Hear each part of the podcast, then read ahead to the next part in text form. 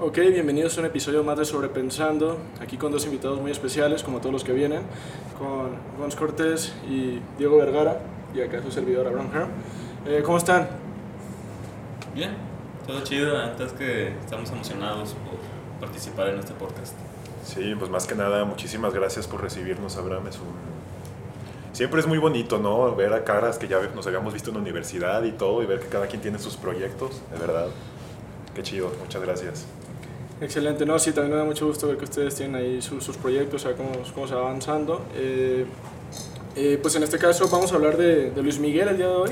El, pod- el, el tema del día de hoy es de Luis Miguel. Entonces, ¿qué, qué opinan acá de Luis Miguel? No, pues que, que no voy a opinar al respecto de tremendo personaje, la verdad. ¿Qué, No, qué es. Luis Miguel? O sea, ¿por qué surge? ¿Qué no es Luis Miguel? ya, pues. no, ya en serio, ya en serio. Vamos. Si estás disfrutando el contenido, no olvides seguir el proyecto en cualquier plataforma como Sobrepensando por Abraham Herm. Te invito a que te suscribas al canal y actives la campanita o que lo sigas en cualquier plataforma como Spotify, Google Podcasts, Apple Podcasts o iBooks. También puedes seguir el proyecto en Instagram como Sobrepensando AF o en TikTok como Sobrepensando por Abraham. Vamos a hablar el día de hoy acerca de ser freelance en Guadalajara, particularmente porque nosotros pues, somos aquí de Guadalajara, no sabemos cómo sea ser freelance en Vancouver o en... Más bonito, yo creo Seguramente. que es más bonito. Sí. o sea, otro sí, ambiente. po- por, la industria que existe ya allá, ¿no? Como que Claro. son países como más desarrollados, no sé, en Boston, en Washington, etc. Pero vamos a hablar de ser freelance en Guadalajara. Para ello, pues tengo dos amigos que ya han freelanceado bastante, sobre todo me parece que Vergara, no sé, tú Gonzalo, o sea, platíquenme un poquito de ustedes, cada uno, quién es, quién es quién, quién es Gonzalo Cortés, quién es Diego Vergara, para quien no está escuchando, pues obviamente estén como empapados acá de los personajes. Adelante. Y eso. Pues mira, yo básicamente empecé a trabajar desde el 2017 y de hecho, curiosamente, está aquí lo, lo curioso, vaya. Gonzalo y yo empezamos a trabajar juntos estando en la universidad, ¿te acuerdas? Que nos tocó... Tenemos un conocido que tiene canchas de fútbol acá en Puerta de Hierro, que, que ya sé que este podcast es internacional, y Puerta de Hierro aquí en Guadalajara es una zona con bastante dinero, muy grande, y nos invitaron a grabar los, y tomar fotos de estos partidos, las finales, porque hacían eventos grandes, la verdad, para yo que he jugado en bastantes ligas, eran eventos muy, muy padres. Y empezamos en el 2017, si no me parece. Tú ya tenías trabajos desde antes, de todos modos, pero yo sí empecé en el 2017 trabajando en el ámbito de producción y fotografía. Yo empecé como 2014, yo empecé como fotógrafo de sociales. Entonces desde ahí empecé como, ¿cómo se dice? Como freelancer en esto. Entonces pues sí traigo ya pues unos cuantos añitos tenemos Sí, ya, trabajando ya, en esto. ya hay kilometraje, vaya. Ya tienen ahí trayectoria, ¿no? Ya sí. necesitamos a cambio de aceite. Sí, hace falta ir, a- ir a, ¿cómo se dice? A servicio. A cabrón. servicio. ¿Y eso Pero- qué es? ¿Es el chequeo mensual con el Sí, doctor? güey, ya, ya tenemos bastantes kilómetros por ahí acumulados. Pero fíjate que ahorita que Sí se ve, mencionas, sí se ve, digo. Ya te Gracias, gracias. rojos. de hecho, curiosamente que, platicas sobre los, los sociales. Yo me acuerdo que cuando empecé en la universidad, todo el mundo me decía de que, güey, vas a terminar haciendo sociales en algún punto de tu vida. Y yo, pues ya ves cómo entras a la universidad con tu ego altísimo y de que yo vengo a cambiar la industria. Que yo voy a ser el próximo Guillermo del Sí, güey, sí, sí, sí. Y pues yo venía en plan de que ubicas la foto del niño africano muriéndose y el buitre allá atrás. Yo dije, sí, yo la, voy a hacer... el Pulitzer, ¿no? Ajá, y dije, yo vengo a hacer eso, güey. Pura madre, terminé haciendo bodas también. Ajá. Entonces Sí, es algo sí, que, uy, que hasta tú has me hecho. digas, sí, todos hemos pasado por los sociales, por las bodas, y es algo que... La experiencia de boda que tuvimos tú y yo no, no fue lo más grato posible. No, o sea, no por, ti, no, no, no por ti y por mí, sino por el, la dinámica de trabajo que tenemos con, con aquel fotógrafo. Sí, claro. Pero, o sea, digo, como, como dato curioso, e, esa, esa foto del buitre y, de- y del niño, o sea, muy famosa, no cómo se llama el pana. No. Pero no, no se murió el niño ahí, o sea, mucha No, gente piensa acá, pero ya luego sal- salió ahí un artículo de que el morrito sí se murió, creo que después, o no sé. O sea, inclusive hay un mito que dice que el fotógrafo se suicidó por la presión social que Ajá. hubo y no sé qué, Eso pero creo también que es un sí mito. es un mito, porque Sí, eso sí, no lo he desmentido, pero sé que el vato sí está muerto, ¿no? El fotógrafo. Ah, no sé. la O no sé. Y sí, sí, pues que Dios lo tenga en su santa gloria. que claro, mínimo pues reflejó la, la realidad a través de la fotografía. sí, claro. Bueno, entonces, pues, estamos hablando de una parte básica de freelancear, que es hacer sociales, ¿no? O sea, ¿qué opinan de hacer sociales? O sea, como que siento que tiene una carga negativa que a veces siento que está injustificada. Como que la gente, también depende de lo que hagas y, y depende de si te gusta o no, pero también siento como que en, en, los- en nuestro salón de clases, digo, cuando compartimos clases universitarias, si había esa carga de que No, yo no hago sociales. O sea, como que luego, luego se ponía esa carga hasta los profes, ¿no? Llegaban de que no. Sí, creo que aquí en Guadalajara, siendo más específico, entrar al social como freelance es lo más fácil que hay. No fácil de que sea fácil hacerlo, sino más bien que es el medio que te lleva más rápido al dinero y a empezar a trabajar. Así lo veo yo. Sí, es que, pues, A empezar a, a agarrar tu equipo incluso con ese dinero, ¿no? Que no Empezar nada más se ve como voy a hacer bodas para hacer bodas siempre, sino como algunas bodas cobro 20 mil, 30 mil. Mínimo, Ajá. mínimo. Si te No. sabes vender, cobras eso y pues ya te agarras una cámara. No, pero chida. te fuiste al lujo. O Sí, sea, y sí, sí. empiezas por el asistente de un fotógrafo que ni empieza bien, que apenas está sus primeras bodas. sí, en algún momento, pues tú sabes, nos pagaban, 500. A mí me pagaban mil, güey. Es que, pues, es a que él- él- él un tenía- poquito mejor. Él tenía mayor equipo, yo, yo no traía mi equipo. Yo Ah, no, sí. O sea, sí tenía mi equipo, pero Sí, no sí, quería sí. que grabara conmigo. Sí, y eran jornadas de 12, 14 horas, Ah, en un sábado, viernes. Que, que No. fíjate que para jornadas de 12, 14 horas no está mal pagado que te den 1000 o que te den 500, porque hay raza que trabaja 12 horas en restaurantes este, y les pagan 200. Más propinas, que ay, es que propinas. viene Eso ya es como ambiguo. relativo, porque también estás contemplando que a veces llevas tu equipo y tu equipo, la pura renta de tu equipo ya vale eso, entonces sí está un poco delicado ese tipo de pagos por tu equipo, sí está muy delicado. Sí, correcto. No, y al final de cuentas yo creo que también pues te tiene que gustar. Digo, por ejemplo, yo no tengo ningún problema a mí no me disgusta tomar fotos en bodas porque hay unas fotos que las veo y digo, no manches, esta foto está bien perra. Y los novios, ¿no? Como con la luz, lo que quieras. Y, y yo me siento orgulloso de algunas fotos de bodas que he tomado. Pero la verdad, digo, a nivel video, el video que he hecho de bodas, a mí, a mí no sé lo que me haya gustado nada. O sea, creo que tardé en darme cuenta y esto es algo que analicé apenas hace, no sé, muy poco tiempo, de que mi, mi experiencia en video de bodas, la neta no me gustaba, no lo disfrutaba, no, no, aparte de que tenías alguien que te, que te medía cómo hacías cada cosa, no era algo como, como con la foto que yo sé que, que lo hago y me gusta y sé que me puedo desenvolver bien. Al momento de hacer video, te lo juro que no volvería a hacer video en bodas. Nunca digas nunca, pero no lo volvería a hacer. Algo ni aunque que- yo lo vendiera, o sea, ni aunque yo fuera el que está vendiendo, que yo fuera el principal.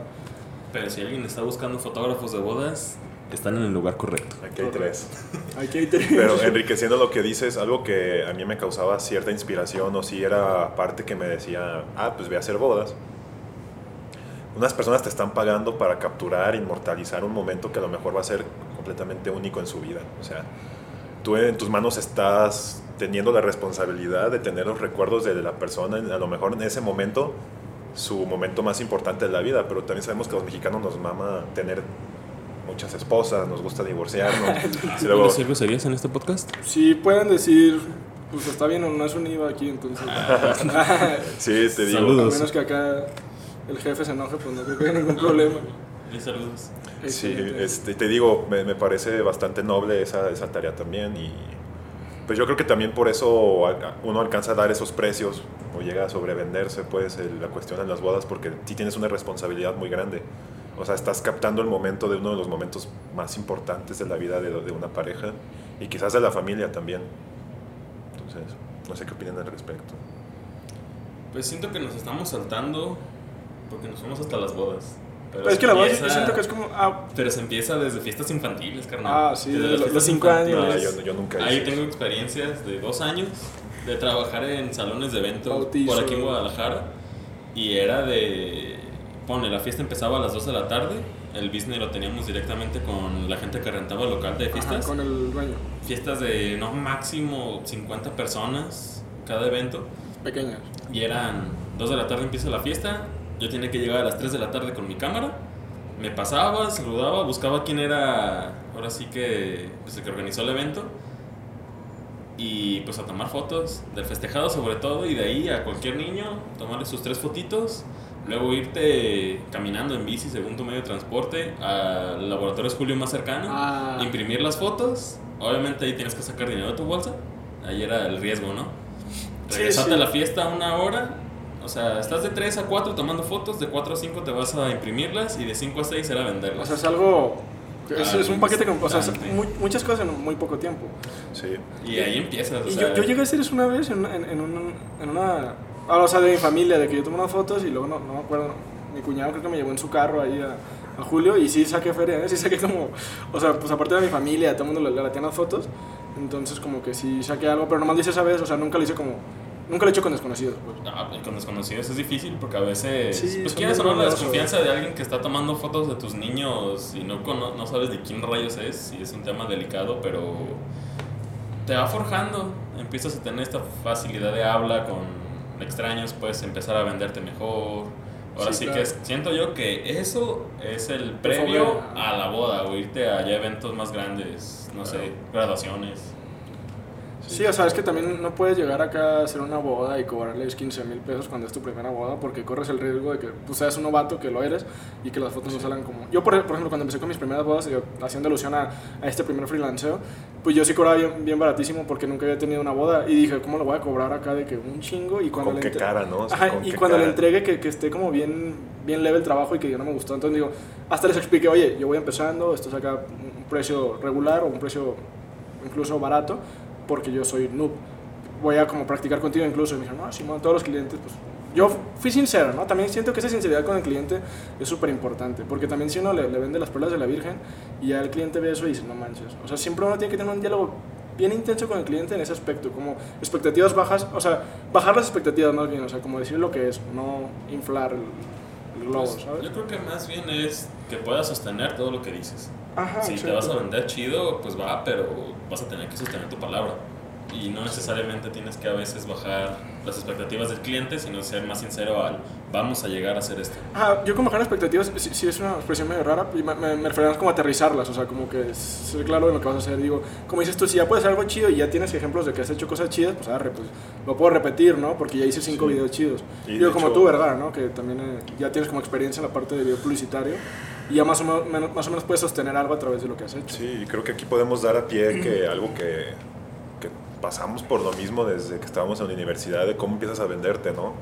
Que es una parte clave que uno dice, güey, o sea, ¿cómo me empiezo a vender? ¿Cómo empiezo a generar clientes? ¿Cómo empiezo a darme a conocer? Y, o sea, yo me acuerdo, por ejemplo, en ese trabajo de, se llama Falcon Sky en ese entonces.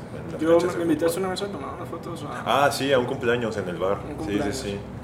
Y también pues uno ahí se pone, no sabes cómo cobrar, no sabes de que de verdad ya lo que hago vale algo o así. Y es una parte muy complicada, yo creo que todos hemos vivido y que esperemos que tú que estás viendo esto y no sabes cómo cobrar, te ayudemos a ayudarte. Ahorita vamos a entrar bien chido en esa, en esa parte de, de- de cobrar, o sea, vamos a aterrizar varias cosas.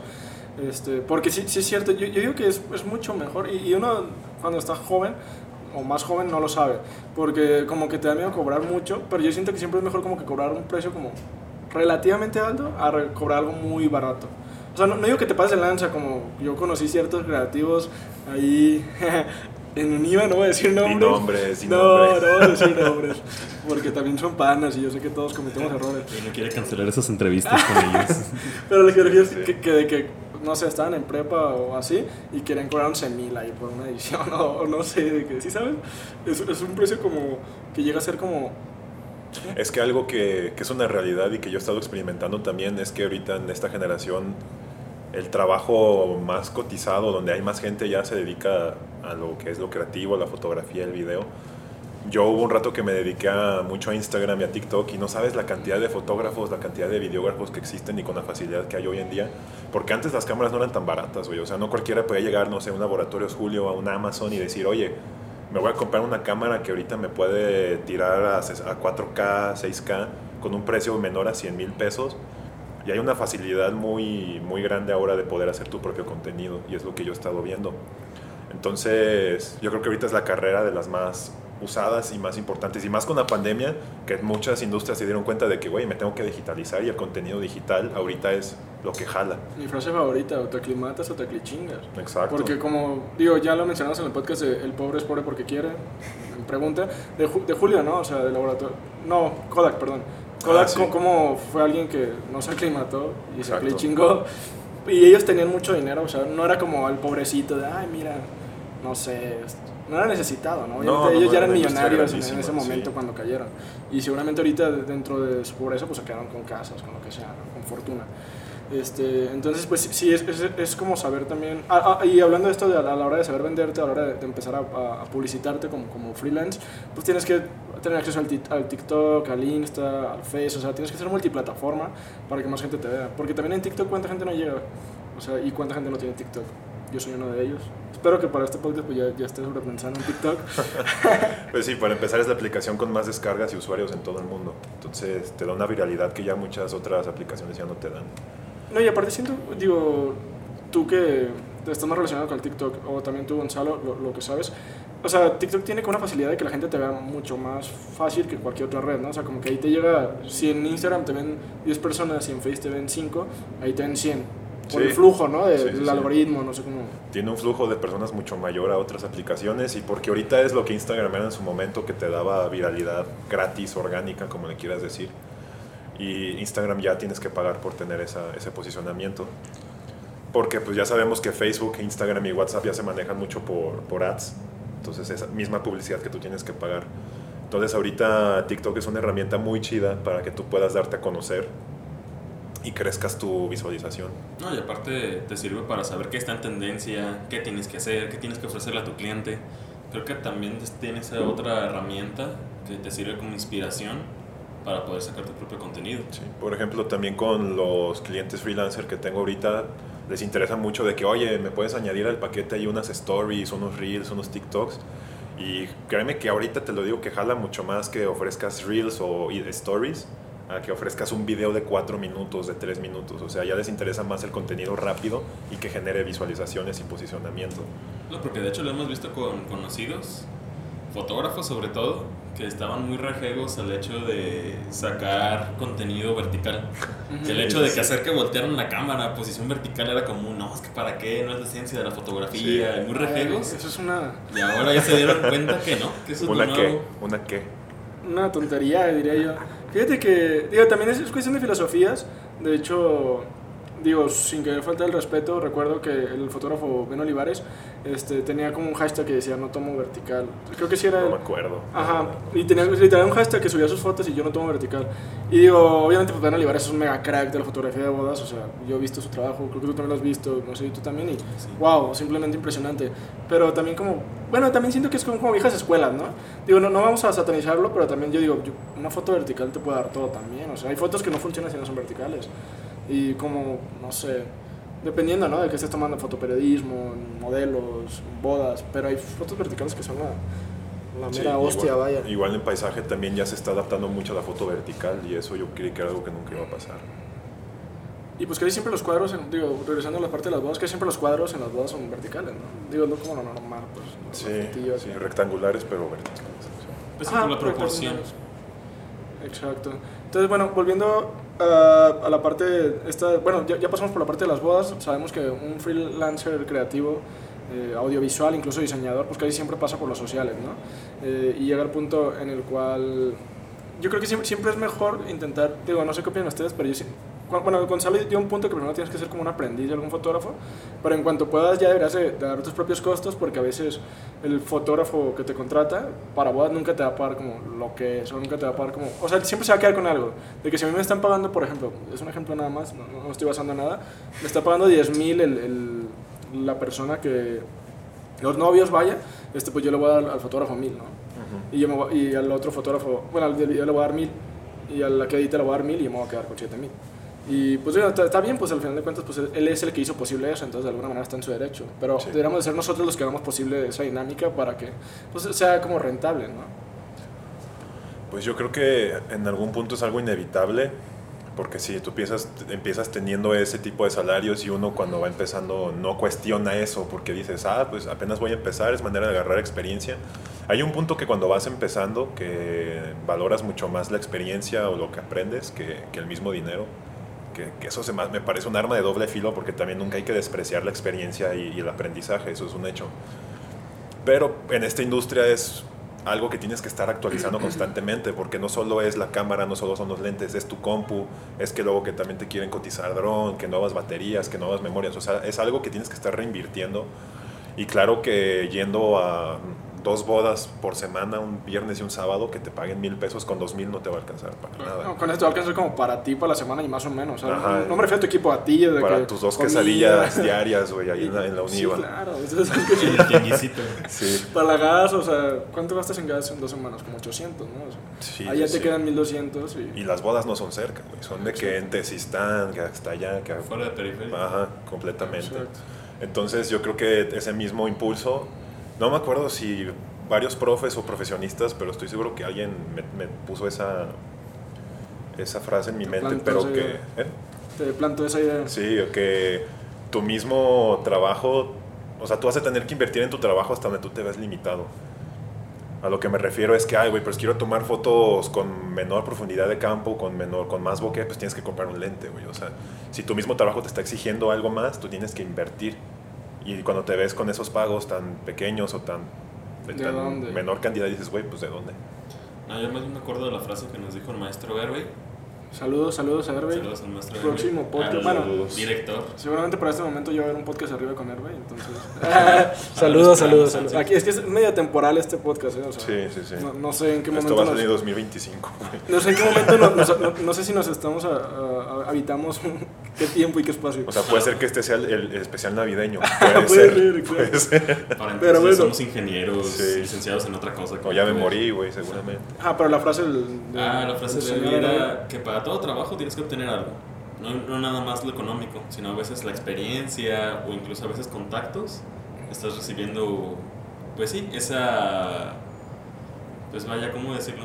Pues ese beneficio, ese mm, pago, no nada más monetario, sino que también de experiencias Ese currículum de contactos. repente, ¿no? También. Exactamente, entonces sal- saliéndonos un poquito de las bodas, de repente en producciones comerciales te sirve, lo he visto más por el lado del departamento de arte, que de repente se busca gente que quiera aprender y pues ahí lo que te estamos ayudando es caerle a esta producción y te va a enseñar la directora de arte que tiene una trayectoria bastante grande y a lo mejor no te vas a llevar el salario del año, Y te vamos a dar Little Season.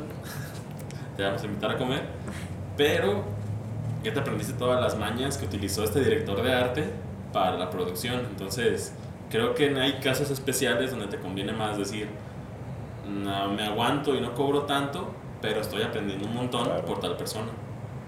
Sí, al fin de cuentas, como todo en la vida, son sacrificios que tienes tú que, que aceptar o afrontar y, y dependiendo de lo que tú quieras ganar completamente. Sí.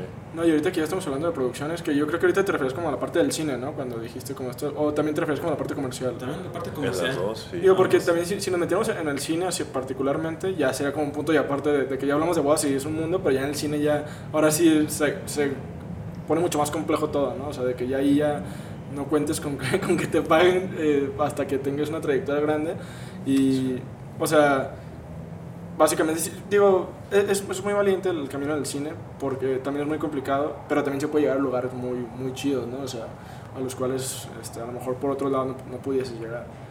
Pero sí, sí es como perrearle.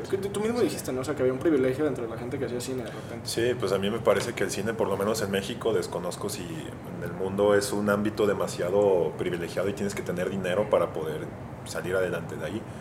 Porque inclusive hasta nuestros proyectos de universidad, ya en los últimos proyectos, yo creo que llegamos a hacer presupuestos como de 30 mil, 20 mil pesos, ¿no? Que ahí entre todos era como de, güey, ahí te va mi domingo, ahí te va lo que gané ayer y la chingada. Que sí, sí, sí, sí escuché y de hecho por ahí me, me contó, no me acuerdo, y el Rafa o Lalo que hicieron una serie que le metieron como no sé cuánto y, y no manches, y que un corte le metieron de que 20. Yo, yo a mi corto, en, la pro- en producción de cortometraje le metí mil baros y dos Little Caesar. Ahí saludos a Rubén Oros. Y éramos tres, ¿eh? en, en la clase éramos tres. Pero yo también, obviamente era, no era porque yo hubiese querido, si también no tenía ni para meterlos. Sí, claro. Si hubiera tenido a lo mejor ahí unos, una feriecilla, pues sí se la metía. Pero acá fue como muy indie. No, incluso te das cuenta de Pero no cómo satanizo el que se lo ponga dinero. to- todos los elementos de la producción audiovisual, hablando de cine, comercial, bodas y todo esto, se van complementando. Porque, por ejemplo, para ese cortometraje que le invertimos más ¿El lana- muerto? El muerto, ajá. En honor a mí, gracias. Gracias a Sí, sí, producción sí, por el muerto. ese homenaje. Saludos al director Diego Zavala. Saludos a. Diego Zavala. Este. Me acu- me acuerdo que tú conseguiste un compa tuyo que le tuvimos que hacer aparte un video comercial porque él nos soltó lana para ese proyecto. sí. Entonces, Uh. ahí tuvimos que agarrar del lado comercial para sacar dinero para poder invertir en el corto. Entonces, creo que va mucho de la mano el de repente hacer cosas comerciales para poder invertir esa lana en Ajá, algo creativo. Y, lo haces, artístico. y lo haces con gusto, ¿eh? Porque esa Ah, vez yo me acuerdo, porque Te teníamos... estás el plan- autopatrocin- autopatrocinando de Sí, alguna manera. y, y porque, o sea, está la idea ahí, está, si cuando te empiezas a ver limitado con recursos, pues dices, güey, yo quiero que la idea se haga así, pues le buscas la manera. Yo me acuerdo que buscamos una tequilera con mi amigo. O sea, el chiste es ser bien aferrado. Y es justamente lo que hablábamos antes de empezar aquí. Ah, y justamente eh, haciendo ilusión a eso que estamos hablando antes, también es como lo, que me había comentado aquí el camarada Néstor, saludos, este, que también ya era un podcast arriba con él. Eh, mamador número uno. El mamador de mamadores, pero nuestro amigo del alma, ¿no? Pero también número uno en el corazón. Claro, número uno, doble número uno. o sea, es que él también, es lo que te decía, digo, de su corto de las despedidas, él, digo, parte del, dinero que le metieron fue un coproductor, un codirector, ¿no? O sea, fue él y alguien más los que estuvieron, estuvieron solventando el, costo y que una mitad de lo que él le metió fue de trabajo, o sea, que estuvo en, en chinga haciendo trabajos, videos musicales, comerciales, pues puro freelancear para sacar varo y, y pues dice que eso también dice pues él me, él me dice, o sea, me dijo personalmente, dijo, no, también no creas que fue así de que, ah, si aquí tengo el dinero y ya no, sino que tuve que perrearle en la, parte, como ustedes dijeron, con el muerto para conseguir feria de gente externa. Sí, pues es que uno llega y ve la pantalla y ve todo pues, muy bonito, muy coqueto, y, pero pues no saben todo lo que se hizo detrás, de verdad. en el caso de Néstor. Lo ven a uno y piensan que es fácil. Ven a uno y creen que es fácil. No, incluso pedir paros. incluso para ese cortometraje se pidió prestado una hacienda completa para eso. No, yo vi el del, muerto y vi el de las despedidas ahí. Y no, el del muerto, la verdad, sí, wow. El, diseño de, no sé, diseño de producción, el, vestuario, todo, la neta quedó. O sea, sí te llevan a la época y para hacer como un corto estudiantil, entre comillas, eh, pues no manches, o sea, sí, sí consigue mucho a nivel escenario, ¿no? A, nivel escena, a nivel personajes. El Yalevo ahí con su. el Yalevo con su playera Levi's en, los 1800. sí, sí, ¿es eso? Nah, no sé, pero. Yo me acuerdo que el vato traía como un. No sé cómo le llaman. Traía una playera de mezclilla. Ajá, pero también traía como, como un chalequito, ¿no? traía una Supreme, güey. Ajá, exacto. Una Nike, ¿no? Nike, sí, sí, sí. Patrocinado por. Sí, fíjate que también hay algo que quisiera tocar es que pues también es muy chido cuando ya vas creciendo y últimamente, por ejemplo, me han pedido de que cotizaciones para ciertos trabajos y pues ya uno ya piensa más allá porque uno comienza con la idea de que yo hago todo, yo grabo, yo edito, yo hago sonido, yo hago esto y lo otro. Y ahorita ya llegamos a un punto. Tú con el exactamente, exactamente como habrán con el, con el podcast.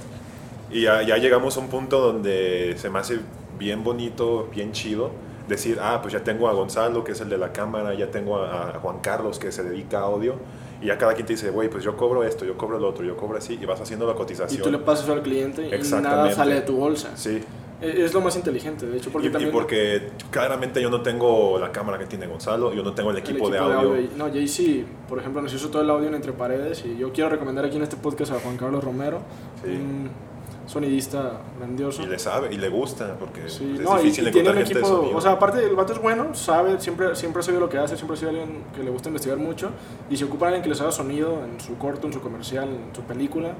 Juan Carlos Romero, recomendado. Sí, y eso es parte, eso es parte de crecer, Timmy. citando a los padrinos mágicos. Exacto, no, pero fíjate que eh, volviendo a lo que dices aquí, Vergara, sí, qué inteligente y creo que esto ya es algo que incluso la gente puede tomar este, escuchando esto, si algún día van a cotizar, así como no, no te metas en broncas, bro, pregúntale también al sonista cuánto te va a cobrar, pregúntale a tu amigo el camarógrafo Gonzalo cuánto te va a cobrar pregúntale a quien le tengas que preguntar y luego de todo eso lo sumas obviamente y ya lo haces un desglose, un presupuesto como se hace, como es lo normal, porque no, no vas al cliente, oye, son 50 mil, ¿y qué son esos 50 mil? Ah, pues, te va a cobrar 50, No. Viéndolo como cliente, ¿qué va a sorprender más? Que llegue un mono que le cotizó 50 mil varos o que ese mono lleve a otras cuatro o cinco personas y diga, ah, mira, o sea, sí le estoy invirtiendo porque hay más gente. Y ahí en el mismo 50 mil tú vas a, pones que cuántos de audio, cuántos de o sea, es como el, no sé cómo se dice, el desglose presupuestario. Sí, el desglose. Y ya pones yo Vergara, o yo Abraham, o yo Gonzalo, eh, estoy cobrando por hacer todo este jale, por, reunir, por producirte, pues, y por hacer mi parte de dirección, o no sé qué, vaya a ser ahí, el guion, te estoy cobrando 10 mil, ¿no? Entonces eso es lo que estás pagando. Y, y también está chido eso porque también eh, evita como cosas churpias, ¿no? O sea, como cosas ahí que... Habrá quien a lo mejor... Habrá quien sí, infla ahí los números sin, sin, ningún sentido y pues la neta, pues yo creo que es mejor hacer como las cosas bien para irse dando a conocer y para verte como alguien serio y en algún momento te van a llegar mejores cantidades a través del buen trabajo. El que mucho abarca, poco aprieta, dicen. Exacto. No, pero incluso ahí, ahorita lo estamos comentando, estamos recomendando a Juan Carlos y él también nos ha invitado, bueno, nos ha invitado de repente a producciones, a otras cosas, entonces ahí se empieza a hacer este conecte de yo te jalo a ti a estas producciones, luego tal persona me va a jalar a mí, entonces se va haciendo esta red tan bonita de, de trabajo que creo que es bastante que ayuda mucho a la gente. Muy valiosa, la verdad. Sí, o sea, tener como en cuenta esos valores, ¿no? O sea, como de que no se puede solo, porque yo también digo, también de repente uno quiere ser la mera vena y nomás piensa en uno, ¿no? Que todos me la van a, acá y allá. Sí, que pasa mucho, la verdad. Uno llega a tener un ego muy alto por no hacer nada, güey. Eso es lo que me parece bien curioso, pero pues eso es punto y aparte. Sí, otro no, tema. pero no, la verdad, qué bueno que hablamos de esto porque sí rescato muchísimo ese desglose presupuestario en equipos, hay que, hay que tenerlo muy en cuenta. Desde ahí ya nos llevamos un aprendizaje para próximas... Incluso yo ya estoy como que adquiriendo cosas y el, el podcast escucha también. Entonces, o sea, y ya, por ejemplo, ustedes dos platíquenme, ¿cuándo lle- llegan a ese salto de, de como de sociales a, a empezar a ser como, como comerciales? ¿O, qué- qué- o cómo, cómo es su primer acercamiento más allá de lo de los partidos de fútbol que ya platicaron? Este, y luego también los sociales, que ya platicamos lo- todo esto. Y Vergara, no sé cómo comenzaste tú con la Ay, parte. en, mi caso fue bien circunstancial. O sea, Pero tú te decidiste porque tú, por ejemplo, Vergara, empezaste a hacer como ediciones acá rarillas de, de tus tenis, ¿no? Tenis de que, no sé, no sé qué empezaste a hacer, pero subiste cosas chidas a, a Instagram como que queriendo sí, dar a entender en algo. tiempo de pandemia que pues, no había mucho que hacer, pues yo me compré unos tenis y dije, ah, pues vamos haciendo un comercialillo así, según eso. Y pues salió. Pero a lo que me he dedicado más comercial, por ejemplo, hace dos semanas estuve en una producción de una joyería artesanal aquí de Guadalajara. Y te digo que es circunstancial porque inclusive tengo un primo que se dedica al marketing, él ha trabajado para Ferrero, Hershey's, Pelón Pelo Rico. No, ¿de qué te Sí, ríes, es güey? que el Sí. nombre está raro, güey. Pero es que es ¿Dónde está el chiste, güey? en el nombre del producto, güey. Total, él y yo siempre Ya, ya, todo bien, todo bien. tuvimos esa relación de que ah, a mí me gusta el audiovisual y el cine. Y Pelón Pelón Rico acaba de cancelar su patrocinio para este podcast. Yo sí. Y No, es- pues obviamente ellos cuando le pusieron el nombre pues estaban pensando en algo así. Sí, No, creo, no creo que no lo supieran, ¿verdad?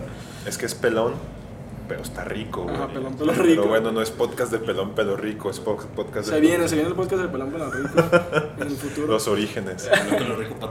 De hecho, a este punto ya hay un podcast de pelón, pelo rico. No sé si ya se, haya, se vaya Puede que para que ya tengamos al director, al CEO Pelón. de... el pelón, pelo rico. Exacto. Pero bueno, te decía, y este primo y yo compartimos mucho de cine, producción y todo, y él me empezó a, a jalar en sus producciones, aparte de, de clientes que él está teniendo.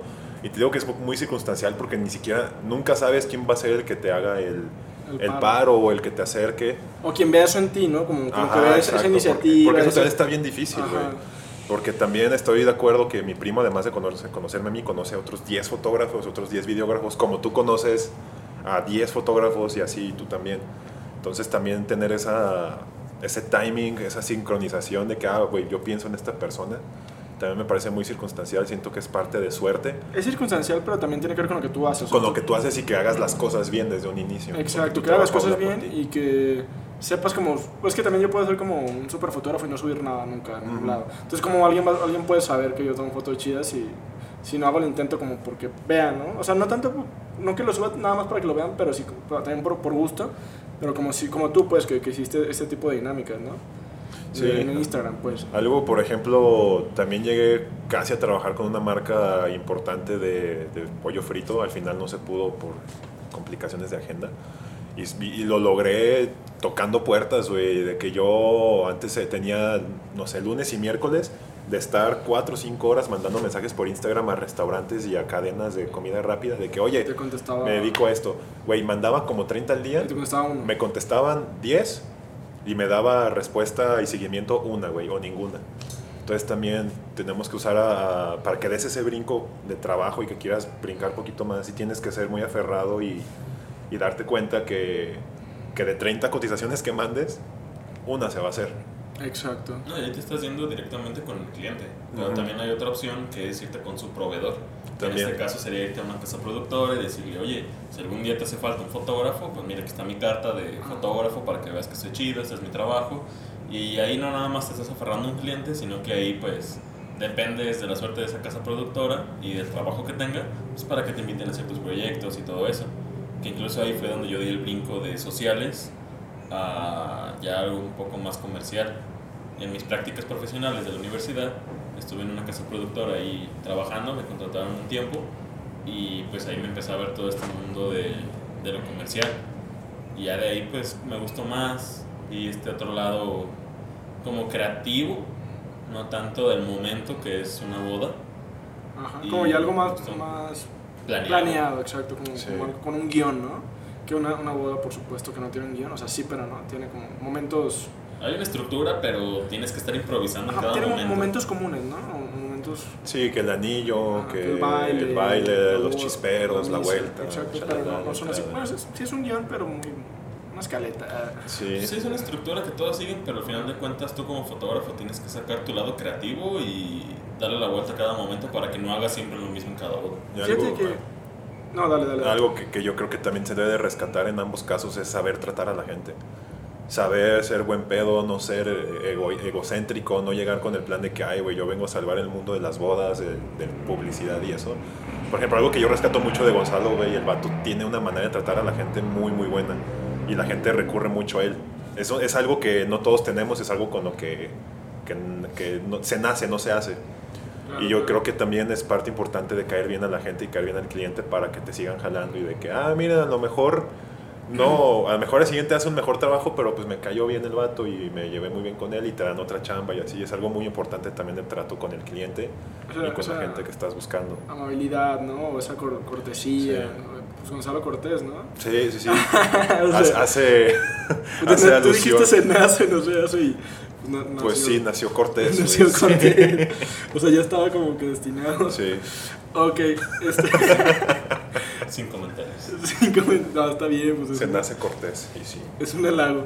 Eh, fíjate que también en la, en la parte esta publicitaria, ahorita que estamos hablando de la parte de los guiones, ya haciendo énfasis en la, en la amabilidad, en ser gente, con la gente, vaya. eh, pues ta- también este punto... eh, bueno, yo me acuerdo que una vez en Univa, en un SIDCAP, que probablemente ustedes recuerdan, fue un publicista que no acuerdo si apellidaba Cardoso o Cardona, pero bueno, el chiste es que el vato pues, trabajaba en la Ciudad de México y hacía varios comerciales. Y la, la verdad es que nos enseñó varios comerciales y la neta me llamó mucho la atención porque sus, sus comerciales eran comerciales muy divertidos, muy chidos, muy dinámicos y no era como el comercial de, eh, compra ya, o no sé, tenía uno de Volkswagen y, y era de, pues era de que había un túnel en la Ciudad de México y, y pues pasaba el, el nuevo Volkswagen ahí bien a gusto, ¿no? Pero, pero un, un camión se quedaba atrapado, ¿no? Entonces como que querían hacer un chiste de eso, de que el camión ahí se quedaba atrapado porque tenía más altura que el, que el túnel. Y bueno, el chiste es que hacían como, como un chiste sobre eso. Y, y pues me gusta porque nos contó como el, el- el detrás de ese comercial, que él dijo, "Va, mira, voy a grabar ese túnel y vas a ver qué tal, que temprano va a llegar un güey que siempre le dicen que lo pasan por ahí y se va a quedar atorado. Y ahí hacen pasar el, el Jetta y pues no manches, o sea, tú dices, qué, qué, qué- qué- creatividad y qué chido comercial. O, o también, pues no- nos puso ahí varios ejemplos, ¿no? Pero aparte en YouTube a lo que me refiero es que hay muchos comerciales muy divertidos, como los de Coca y Pepsi o, o no sé, Sí, cosas sí, como sí. de cualquier cosa. Entonces yo también la publicidad tiene como esa parte creativa que no sé qué tanto se explota en México. Creo que sí se explota también incluso con los comerciales de Tecate, que también hay unos que me, que me agradan muchísimo. O sea, tienen su serie ahí, ¿no? De, de Tecate por ti. O sea, ¿hasta dónde puedes llegar con la publicidad? Te hace falta ver más vlogs. Siento que e- e- ese tipo de comerciales son los que me encantan a mí porque hacen est- esta amalgama, ¿no? En- Entre la parte creativa, bien explotada, bien chida, bien dirigida, y aparte le están dando un, o sea, un poder grandioso al producto, como los de Tecate, pues cuánto no han levantado por te hace falta ver más box o por lo Sí, de inclusive en las Tecate peleas. por ti, ¿no? En las peleas más importantes en Las Vegas y cualquier pelea de box importante, Tecate está ahí de patrocinador, güey. Y yo creo que Entonces, también puede ser gracias a la publicidad, ¿no? O sea, no nomás porque sea como la mejor chela del mercado. Claro. No, y eso depende de tu esencia, ya sea tú como freelance o tú como casa productora o como agencia, que siempre le imprimas ese lado creativo, esa vueltita de tuerca, ese doble sentido a las cosas, es lo que le da a la publicidad como esa vivencia de no nada más es vender por vender, sino es contarte una historia, venderte una experiencia. Creo que también es parte de la esencia que le puedes imprimir a eso. Venderte una idea, ¿no? Ajá, y eso te da ese tipo de comerciales que se te quedaron grabados. Sí, claro, pues digo, los, los de Tecate me dicen, digo, yo los, son los que más rescato, pero por ejemplo, ¿qué, qué- ustedes, no sé, qué tanta apertura creen que tenga, o como algunas ah, agencias para esto, tipo de comerciales? ¿Creen que, como que, sí, sí se deja hacer esto siempre, o creen que a lo mejor, no sé, también ah, no siempre están los comerciales, a lo mejor, pues digo. Tú y yo. Pues yo creo que desde mi experiencia sí hay cierta apertura, pero a veces hay una cierta fórmula que he conocido algunas agencias que su fórmula es 1, 2, 3 y así se queda. Muy difícilmente meten otro elemento o algo así o cambian órdenes. Pero... Es que también esos otros órdenes, pues también, digo, no siempre vas a poder hacer un chiste en el comercial, no siempre vas a poder hacer Ajá, como, digo, como depende un mini cortito ahí de, Sí. como los, los de los de Nike, ¿no? De- del mundial, así. O sea, también depende. Si, si nomás quieres poner el producto en un reel, pues no vas a. No sé, lo- lo- el chiste es cómpramelo, 99 pesos, este, Sí, porque al final la cuestión es vender, pues. código de descuento. Ajá. Pues yo creo que también depende mucho el cliente porque luego te topas con pared que hay ciertos clientes que, que tienen algo muy institu- institucionalizado, o sea, que ya eso es la fórmula así y así te- se tiene que hacer. Así ha sido también bajo mi experiencia. Sí, pero yo creo que también el chiste de tú animarte a proponer cosas, ya sea dentro de tu mismo trabajo, y hacer ese cambio. Al, oye, ¿qué tal si en vez de hacer un video que se cuente lineal, qué tal si ahora le cambiamos y empezamos con el final? O, Ajá, o no sea, sé. como, como le damos ya una narrativa, ¿no? Sí, porque a veces no se llegan a tener grandes ideas, pero porque no las proponen. No, y, y- y a lo mejor una ventaja es que a lo mejor como freelanceando uno pues sí puede hacer, puede decir lo que quiera, ¿no? O sea, si llegan y te dicen que tú eres como un videógrafo o que hace lo, no sé, publicidad, pues ya tú puedes darle la idea desde cero, ¿no? O sea, como, como tú, por ejemplo, tú, Vergara, el tiempo que estuviste como, si, si has tenido como, como chambas tuyas así de, de que no por parte de, de alguien más, sino que tú los consigues, ¿no? Y tú pones la idea desde cero, ¿no? O sea, tú, tú traes como... Pues ellos te sí. dicen, yo quiero un comercial de, no sé, joyas, o ahorita nos platicas como algo más específico, pero tú dices, mira, yo propongo, no sé, Pues he tenido de las dos vertientes que es algo muy institucionalizado o algo como con completa libertad y eso está muy chido porque normalmente como freelancer si te llama, te llama una agencia a trabajar con ellos es porque ellos ya tienen el guion, ya tienen, el, ya tienen todo planeado y tú nomás vas a ir a grabar y no, no, no. y todo. Ajá. Pero por ejemplo, cuando recién empezó la pandemia me contrató una academia que se llama Águila Academia de Spa, que estoy completamente agradecido con esa academia.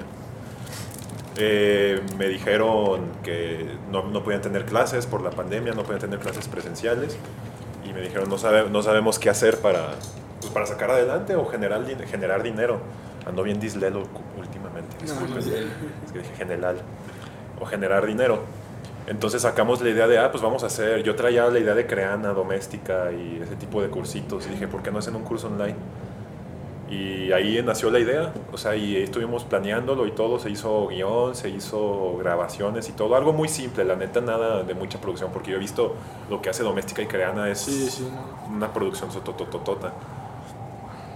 Entonces yo ahí hice, desde ahí como que, porque me acuerdo que pusieron en Indeed la, la convocatoria, o la, ¿cómo se puede decir? La propuesta de trabajo. Ujú. bueno, sí, sí, sí, la, de la vacante o lo que Sí, sea. se busca productor audiovisual para... Y tú llegaste ahí, ahí Yo mandé mi currículum y todo, me marcaron el mismo día, porque también es otro tema cuando mandas currículums por Indeed, luego ni te marcan, ni te contestan, son empresas fantasma, te secuestran. ese güey. ¿Cuántas cosas no pueden pasar en Te México? meten al narco. Sí, güey. Parece chiste, pero pues, es, Parece una chiste, realidad. pero es anécdota. En Total. periódico, de hecho. Sí, ese mismo día, perdón, ese mismo día me regresaron la llamada y me dijeron, vente mañana a la entrevista. Y pues ya enseñé mi currículum y todo y me dijeron, pues tenemos esta idea, ¿cómo ves? Ah, pues hay que hacer el curso online. Y fue un trabajo como de ocho meses. Ellos mismos me dijeron, ah, porque la dueña y su esposo, son, vaya, son los dueños, y el esposo es un erudito de la computadora y todo. Entonces me dijo, oye Diego, y, y si en vez de, de irte a tu casa a editar, vente aquí también y te pongo la computadora y todo. Y se me hizo mucho esa apertura y, y siempre que yo daba una idea me decían de que Simón, dale, no hay problema, lo que me sirva. Y siempre mu- personas súper finísimas, súper buen pedo, para todo me apoyaban, para todo me querían que les generara contenido, de que, oye Diego, voy a- vamos a hacer este viajecito, ¿qué propones? Ah, pues les propongo que hagamos este videíto, hagamos unos reels, y siempre muy abiertos. Pero también está el otro lado, cuando te topas con alguien que es muy cerrado, que ya tengo esta idea muy fija, y es como ellos quieran. Y de los dos lados está chido. O sea, no hay que menospreciar una u otra, otra experiencia completamente. Por ejemplo, también he trabajado para, para marcas este, de azúcar y todo, de, de endulzante. Y acá también había una idea muy fija y todo, muy como a la vanguardia de lo que está ahorita haciéndose en, en redes sociales. Y pues era una idea muy fija, entonces ahí no había como tanta manera de meterme o de decir, ay, si hacemos esto. Y que también al final de cuentas está bien, porque te están contratando para mi idea. O sea, no te estoy contratando para que tú generes una, sino yo ya tengo la idea y no más, hazla real. Y ya. Entonces necesitamos las manos Ajá. para que se pueda hacer bien. Sí, porque también hay que tomar en cuenta que hay gente que es muy buena para escribir, hay gente que tiene muy buenas ideas que a lo mejor no son las mejores para ya sea editar o para cámara. así. Mm, sí, y aparte pues también, digo, es que también es, no, no, hay que ver mal el hecho de que no siempre uno se puede explayar y que haya esa fórmula de 1, 2, 3, porque digo, también es como muy, como muy egoísta, más que concentrista, como muy egoísta pensar que siempre vas a llegar tú a poner a... Incluso en, el mismo cine, ¿no? En las producciones cinematográficas, pues uno no siempre va a llegar con la idea, te van a poner de, de, asistente director, de fotógrafo, de guionista, y pues no, no vas a llegar siempre ahí como, no, o sea, va a ser lo que yo diga. y de hecho, si, si uno tiene esa mentalidad a la hora de producir cine, o incluso pues obviamente en la parte de los comerciales, pero yo ahorita me enfocamos en el cine, pues no, no, no, no vas a llegar a ningún lado neta, querer, bro. O sea, es como, si no tienes esa flexibilidad a apoyarme en mi proyecto de que, ok, mira, tengo un guion bien chido, este, pero ya tengo el de foto y ya tengo el director, ocupo que estés de asistente de foto porque sé que eres bueno en eso. Y dices, no, bro, es que es que yo soy acá, yo soy mejor que eso, tengo que ser director de foto. O sea, si caes en esos lugares recurrentes, pues a dónde o sea, puedes llegar a algo, pero pues realmente no es necesario, ¿no? O sea, porque como ustedes dicen, hay que llevar ese aprendizaje y ese aprendizaje está en ese tipo de posiciones. O sea, ¿cómo vas a ser un, un cinefotógrafo pleno este, si no has estado como asistente de fotógrafo antes? O sea, ¿cómo vas a poder abarcar la visión de, de todo, ¿no?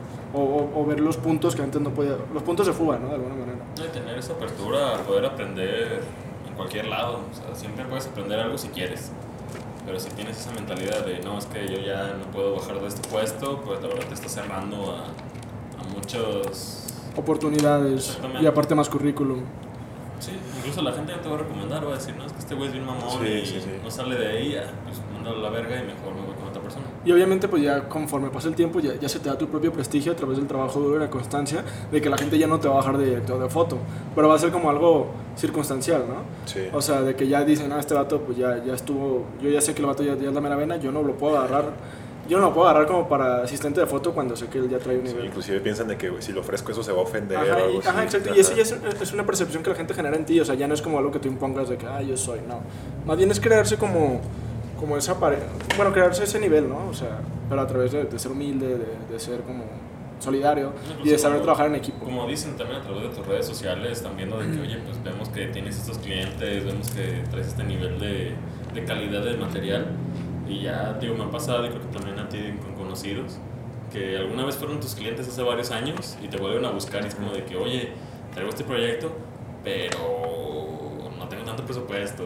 Ya solito se van bajando de, ya sabemos que ya traes otro nivel a como primeramente te contratamos. Ya como te ven más. Entonces, como que ahí se empieza otro tipo de negociación y está chido que te vean ya con una mejora, pues.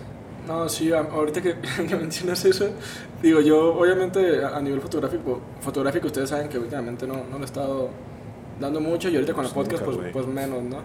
No, porque es, que sí, hubo un tiempo en el cual, pues de hecho cuando iba entrando como, como a la universidad, pues sí tomaba un chingo de fotos. De hecho hasta el Vergara me decía, no, que yo tomo fotos de paisajes y tú tomas de modelos. Y ahora tú tomas fotos de ah, modelos. No, pues yo lo que jale, De hecho, era, era bien hater el Vergara. Pero ya, ya, ya, la pusimos sobre la mesa.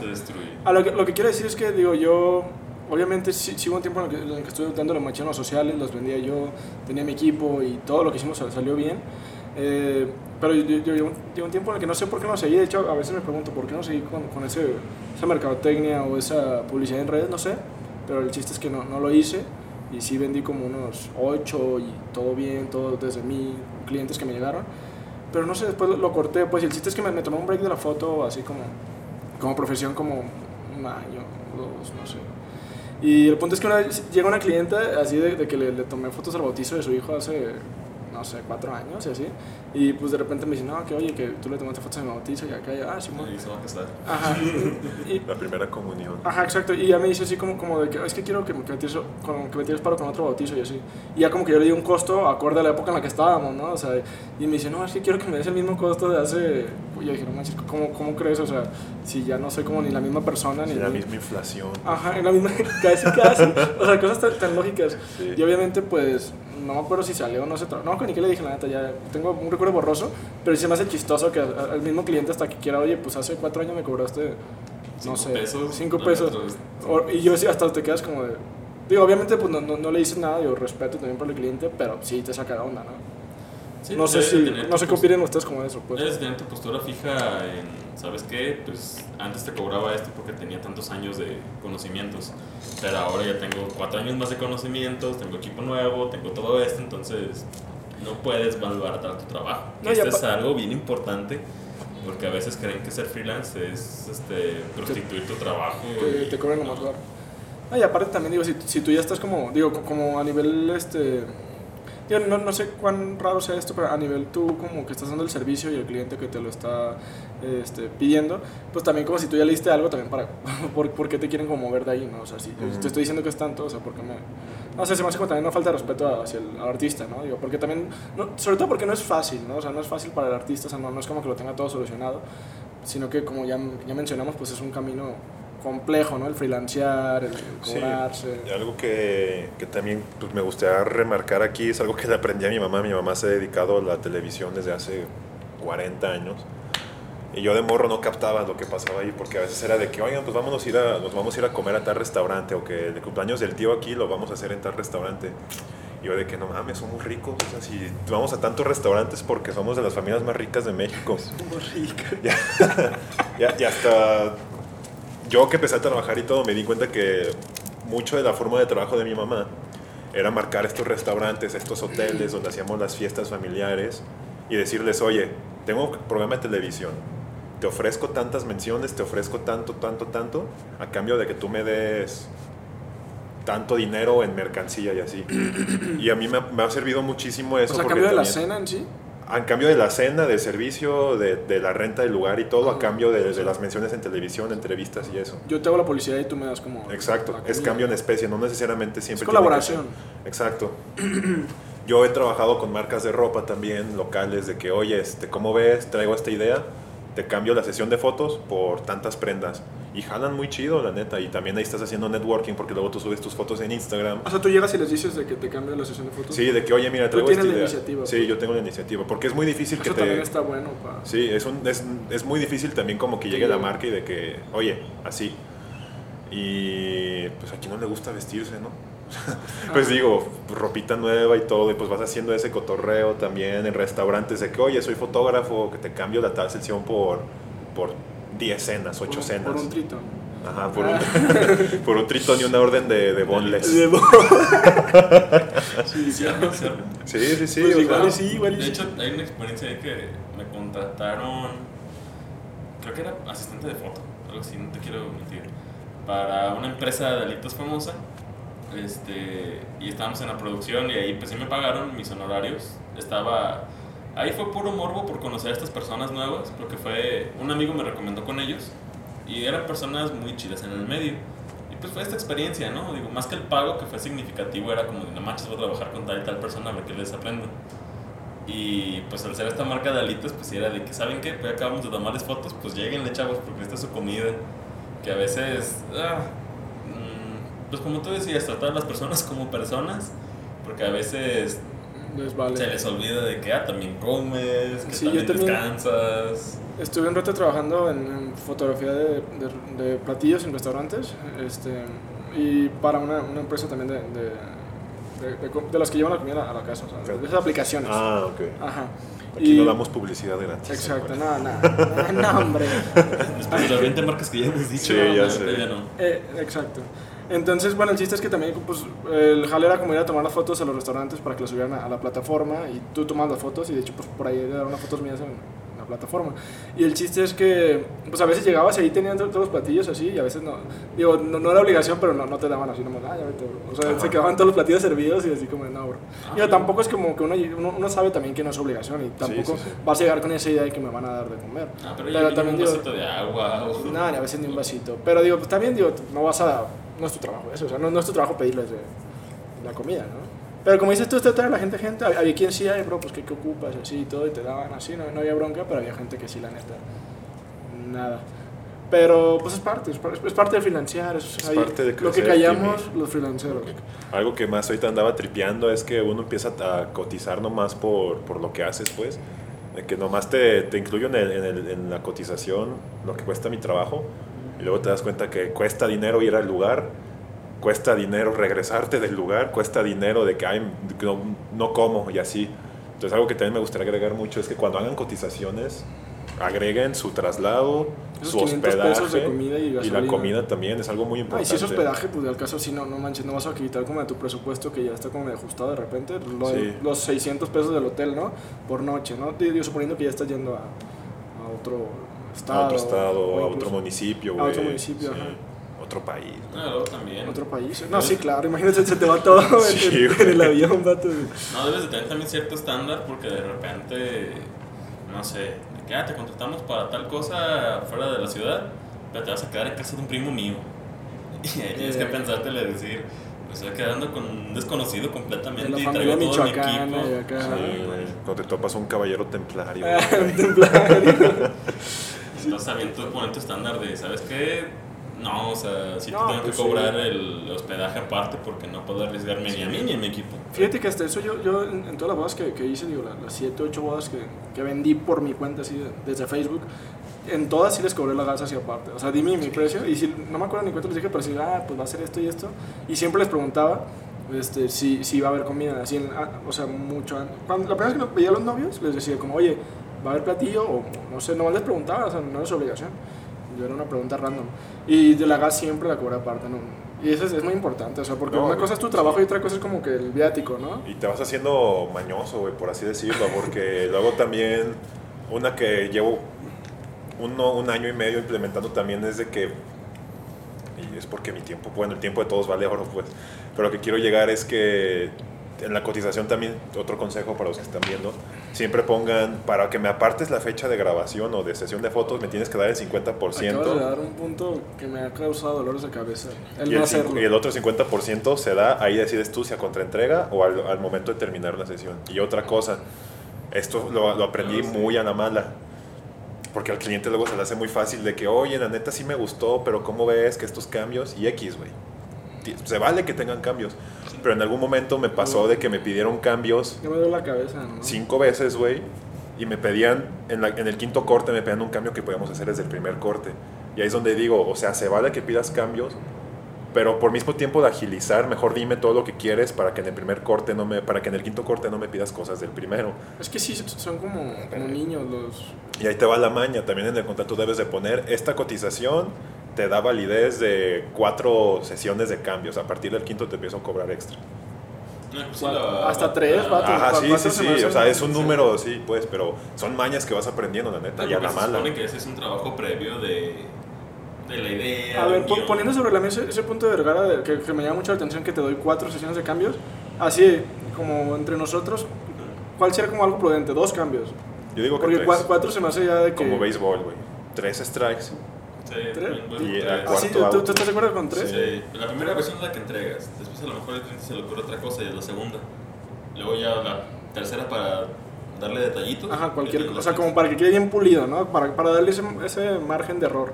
Sí, porque luego es que a mí me, lo que sí me causaba mucho conflicto es que luego, por ese mismo tiempo de cambios, porque en mi experiencia en este caso, yo les hice un video de un acto de Día de Muertos virtual, era un video como de 50 minutos, que me lo dejaban, me lo pedían para ayer, güey, prácticamente.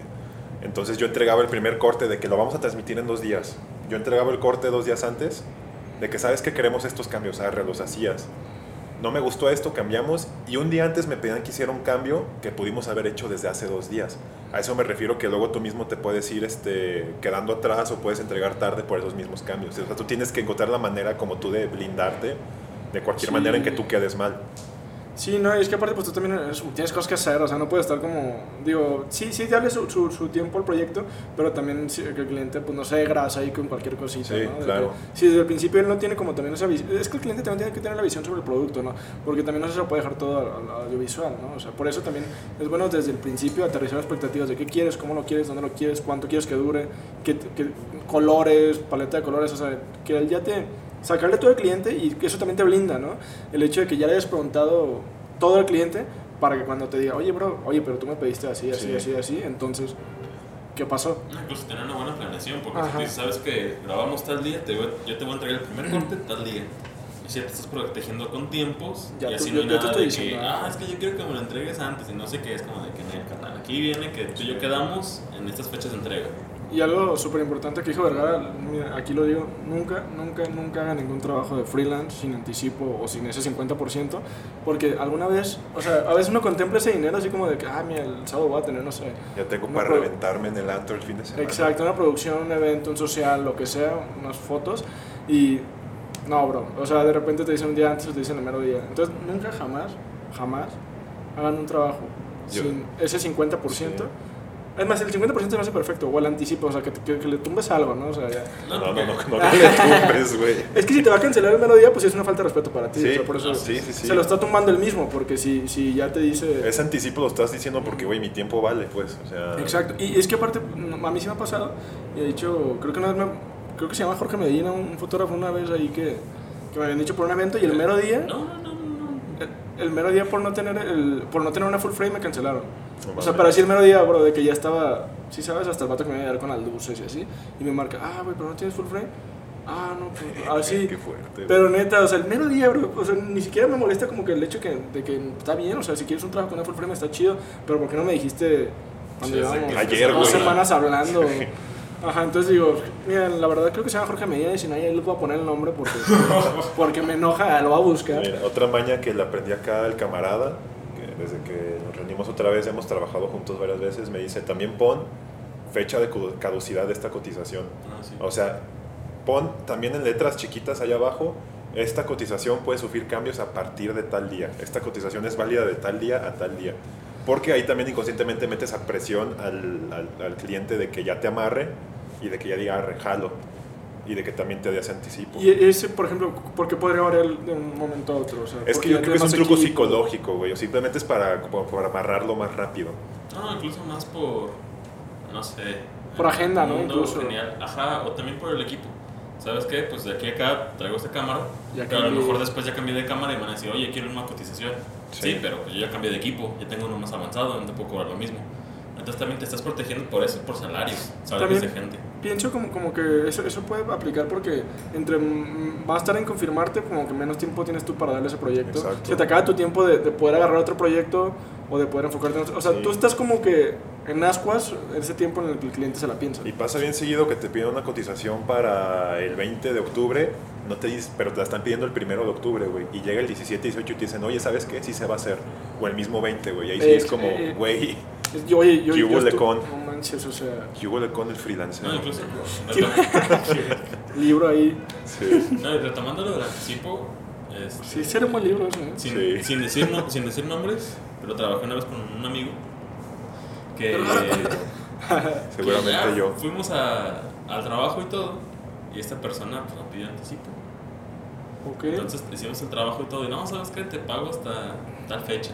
No, pues está chido. No, no, sí pedí, sí pedí, pero no te liquidé esa vez, ya, ya no. es otro punto importante, pues ya sin tirar en directas. Este. Ah, yo no sabía que era Vergara, pero... Sí, Ah, sí fui O sea, porque sí, como que tosía haciendo alusión, pero... Nah, sí, sí. No, o sea, sí pide anticipo y todo, pero por ejemplo, ¿cómo te digo? Si tú estás a cargo de un proyecto y tienes que contratar gente externa para eso, por ejemplo, yo contrato a Diego para que Diego me ayude en foto. La chamba de Diego es el mero día eh, a cubrir con las fotos y después de ese día ya se acabó su chamba, ¿estás de acuerdo? Entonces, la mentalidad que yo tengo es, si tú ya acabaste de trabajar en ese momento, pues te liquido. ¿Con qué te liquido? Con el anticipo. Claro. Ponle que a lo mejor vas a decir, es que a Me- mí, me ya blindo también a mí yo no me conviene porque pues ya me quedé con menos y no sé qué. Sí, pero en este caso, si yo sigo haciendo la postproducción de ese material, Mi chamba pues mi chamba todavía no, no, ajá, no acaba. Sí, yo ya acabé con... De hecho, yo, yo sí eh, aplicaba esa con, con las bodas, sí me daban la mitad, este, las que saqué, y sí, con eso pagábamos. Le pagaba la raza y ya nomás me quedaba lo mío, o sea, pendiente. Y pues, tío, es que acabas de dar otro punto, o sea, que también en, en el freelanceo también a veces... El, la manera en que se mueve el dinero a veces es medio rara. O sea, no digo que esté mal o que esté bien, pero a veces medio. Se mueve lento, ¿no? En ocasiones. Digo, porque Sí. también una vez con un amigo trabajé ahí para unas canchas, un restaurante con unas canchas. No, no es cierto. Ah, es amigo, eh. No, no es cierto, pero. Perdón por darles trabajo. Lo que quiero entender yo, y ya, o sea, sin tirarle aquí al vergara, sin tirarle mierda. ¿Te quedé no, mal esa vez o qué? No, no, no, es, a lo que me refiero es que. No, nomás por decirte algo. O sea, también digo, si, si tú tardas en dar como, como a la feria, pues no es tu culpa. O sea, tú estás teniendo un trato con el cliente y también, Sí. digo, tú estás aprendiendo a través de prueba y error. O sea, no es como que cuando. Digo, que sabes, si, digo, si pasó Sí me como una tardé, sí me Pasó tardé. como una semana, no sé, sí, sí te estaba mandando mensajillos. Pero digo, también uno sabe, como, digo, no es como que a mí no me hubiese pasado algo, eh, es algo así antes con, algún, con alguna boda, con algunos de los que trabajan conmigo. Entonces digo, también pues Vergara pues no era así como el superproductor ni el superfotógrafo ni nada, o sea, simplemente era alguien que estaba aprendiendo. Y, y ahorita todavía. lo chido es que podemos aterrizarlo ahorita en este podcast y, y hablar de esto y, y decir que pues es algo que pasa y, y tampoco te vas a, digo, al final de cuentas se paga, ¿no? O sea, nomás que pues, Pues que incluso eso se son hace- los riesgos del freelanceo. O sea, no Pero incluso eso se resuelve con una buena comunicación. O sea, el decirte, carnal, ¿sabes qué? El cliente me, va, me dijo que me va a pagar dentro de tantas semanas, pues te aviso. Desde y- antes, ajá. ajá. O sea, ya te estoy avisando de que si te animas. Como la otra vez. Ajá. Así le dije también. ¿no? No, pero, o sea, no hay nada como la sinceridad. Ya fue De- personal acá. No, de que, oye, ¿sabes qué? La neta es que me va a quedar poca lana, te puedo pagar la mitad y la otra mitad te la pago después. Sí, sí, Pero no sí. hay nada así como la claridad, porque después, como tú dices, al mero día de que tú esperas tu lana, te dicen, ay, ¿sabes qué? Pues ahí te va tantito, pero no te puedo pagar todo. Ahí te van Tú 100 esperabas baros. eso. No, pero mira, por ejemplo, este, digo, ya dejando del- de, de lado a Vergara, que respetable. Ah, No, pero para, para que veas que también hay, hay, hay para todos. Este, el fotógrafo con el que estuvimos trabajando, este, no voy a decir nombres, también... ese este, no vas a decir nombres, pero a mí ya me quemaron, güey. Pero Jorge Medina está quemadísimo. Creo que sí era, no, que era Jorge Medina. Mira, lo, lo vamos a, lo voy a buscar, me comprometo. Ah, no es cierto.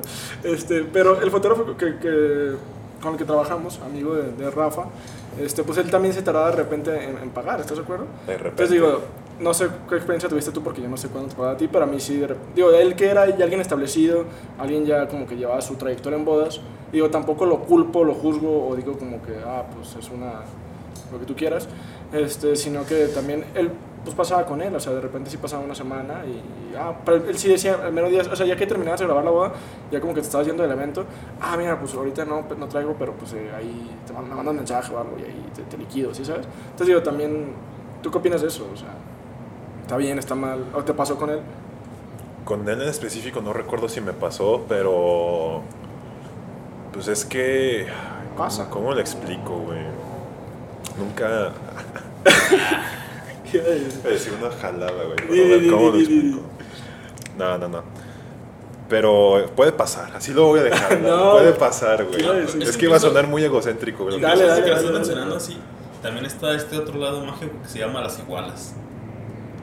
El tener una iguala con un cliente es una Sí, lana sí. mensual que te va a estar Ah. llegando. Una iguana. Una iguala. Iguala. ¿No escuchaste el término? No, no, pero que es una iguala, dijiste iguala, ¿verdad? Yo- Iguana. Yo, dije iguana. La neta. Pero Ajá, ajá, ¿qué es es, como que te dé un sueldo, un, un salario, Exactamente, mensual. Por ejemplo, hay varias personas que también en los sociales se manejan de que, ¿sabes qué? Yo te voy a contratar a ti para que me hagas cuatro bodas a- al mes. Este, y cada mes yo te voy a estar pagando este, tantos mil pesos. Pero ya tenemos ese acuerdo. Entonces, ya sabes que cada boda no te va a llegar lana, pero mínimo final de mes vas a esperar tu lana por ese acuerdo que ya tienen. Ya hay algo ahí como premeditado, vaya. Sí. Que incluso te puede llegar hasta con agencias o con cliente directo y todo.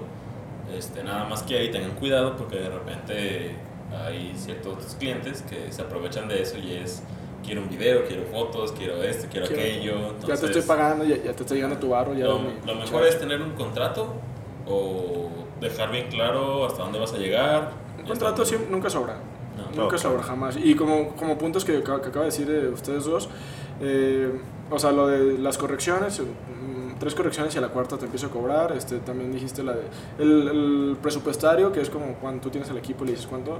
Otra mencionaste por ahí, ah, el anticipo, el La, La vigencia, 50%. y la vigencia. de La vigencia, o sea, un contrato es muy importante. Y ta- también digo, ya que estamos hablando de todos estos puntos, también siento como que de repente freelancear es como una metáfora a ir caminando por ese hielo quebradizo en el cual no sabes... Como eres eh, mamador. No güey. sabes en qué momento te va- el cliente te va a decir ya, ya no ocupo el jale o, o ya, o ya no te habla o ya... se ac- como que ya se acabó. Mira, es que el, el- el mundo del freelance, ¿qué hubo con el freelanceo, güey? Capítulo, capítulo una semana como en la vaca argentina y a la siguiente ni paloxo me alcanza. Ajá, exacto. Pues tienes que ser bien aferrado, güey. O sea, yo te digo, tanto ta- lunes y miércoles era de mandar mensajes por Instagram, de conseguir clientes, güey, mandar mensajes. Inclusive a los clientes con los que ya trabajaste, volverle a ponerles de que, oye, tal, tal, tal. Yo lo que, lo que les recomiendo con los clientes con los que ya trabajaste, que no llegues con el plan de, oye, ¿no se te ofrece algo?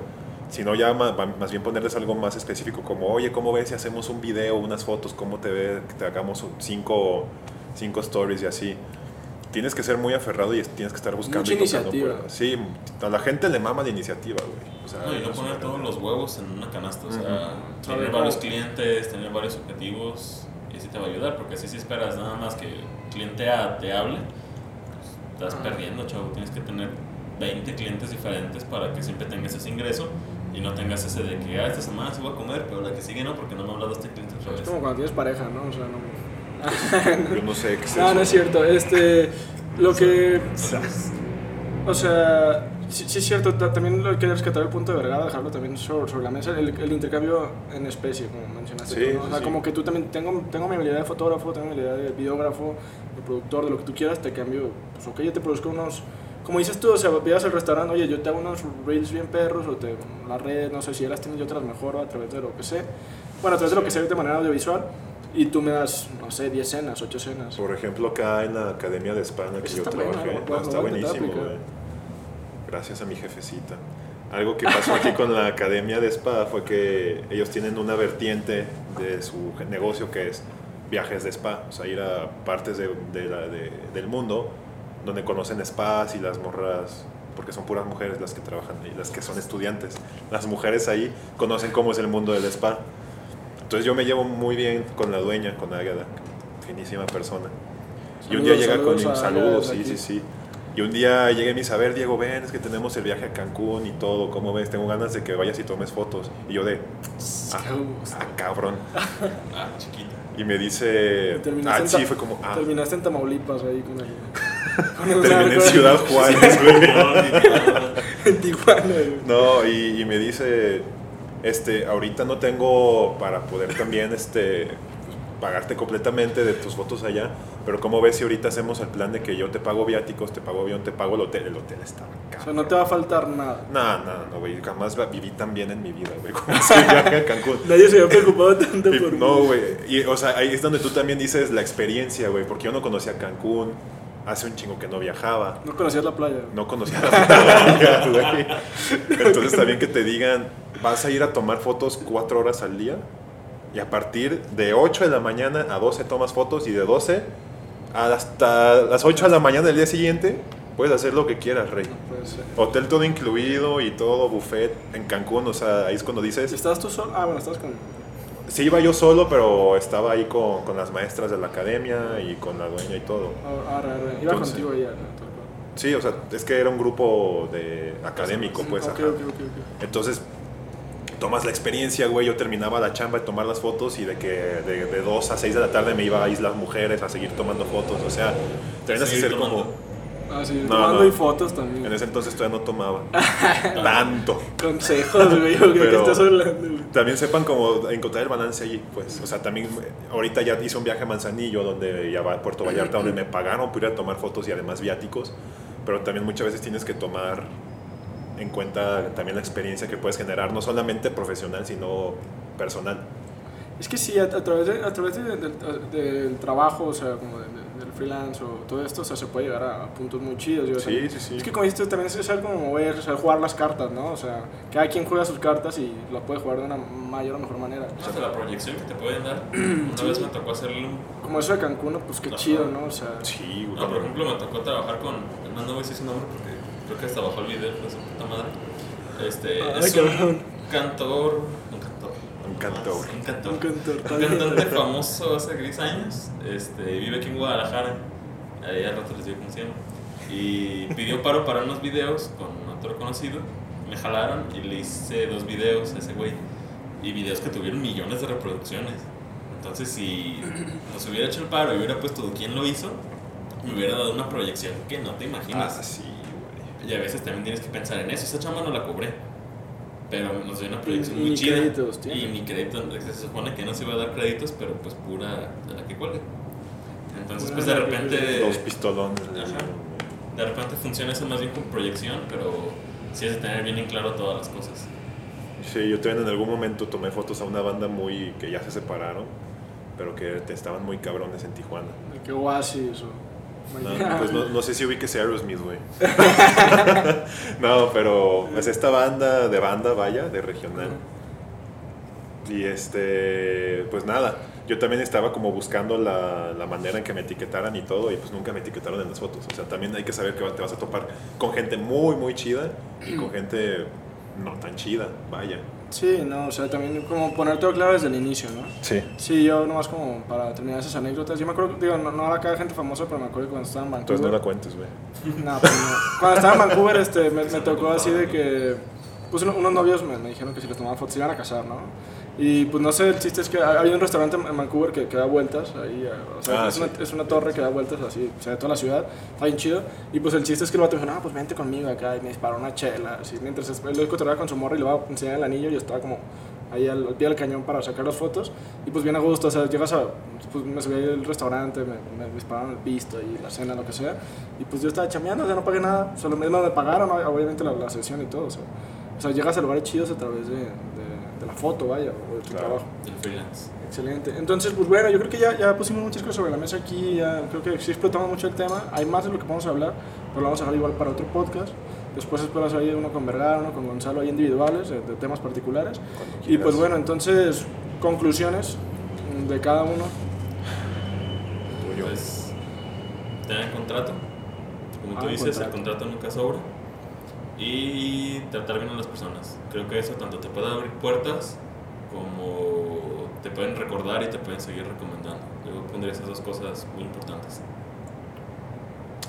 Hay que ser aferrado. La, la peor, el peor no que te van a dar es el que no buscas. Y la peor derrota es la que no se juega. Entonces no te agüites si mandas 20 cotizaciones. Una va a caer. Pues hay que ser aferrado, básicamente. Sí, correcto. Grandes conclusiones. De hecho, pues yo, con, como ya había mencionado en otro podcast, este, sí, yo también con este podcast al principio sí mandé como, como varios invitados y nadie me contestaba. Y dije, ya le iba a hacer yo solo así de que un podcast solitario. y, y, y bueno, al final de cuentas tuve una conversación con un amigo y sí me dijo así como, no, bro, la neta de 20 que invites, uno te va a decir que sí. Entonces, ¿para qué, para qué dices esas mamadas? Y ya dije, ah, bueno, está bien. Y bueno, gracias a Dios ya estamos aquí levantando más o menos el proyecto. Y pues bueno, pues hay que ser aferrados, como dice Vergara, hay que hacer contratos, hay que ser responsables, hay que entregar las cosas a tiempo, hay que ser constantes y pues hay que ser sumamente organizados, ¿no? También. Primero lo que deja y luego lo que apendeja. Exactamente. Es el, gran, gran es- punto. es el mayor punto. Hay, que, hay que hacer lo que deja para tener para lo que pendeja. Exactamente.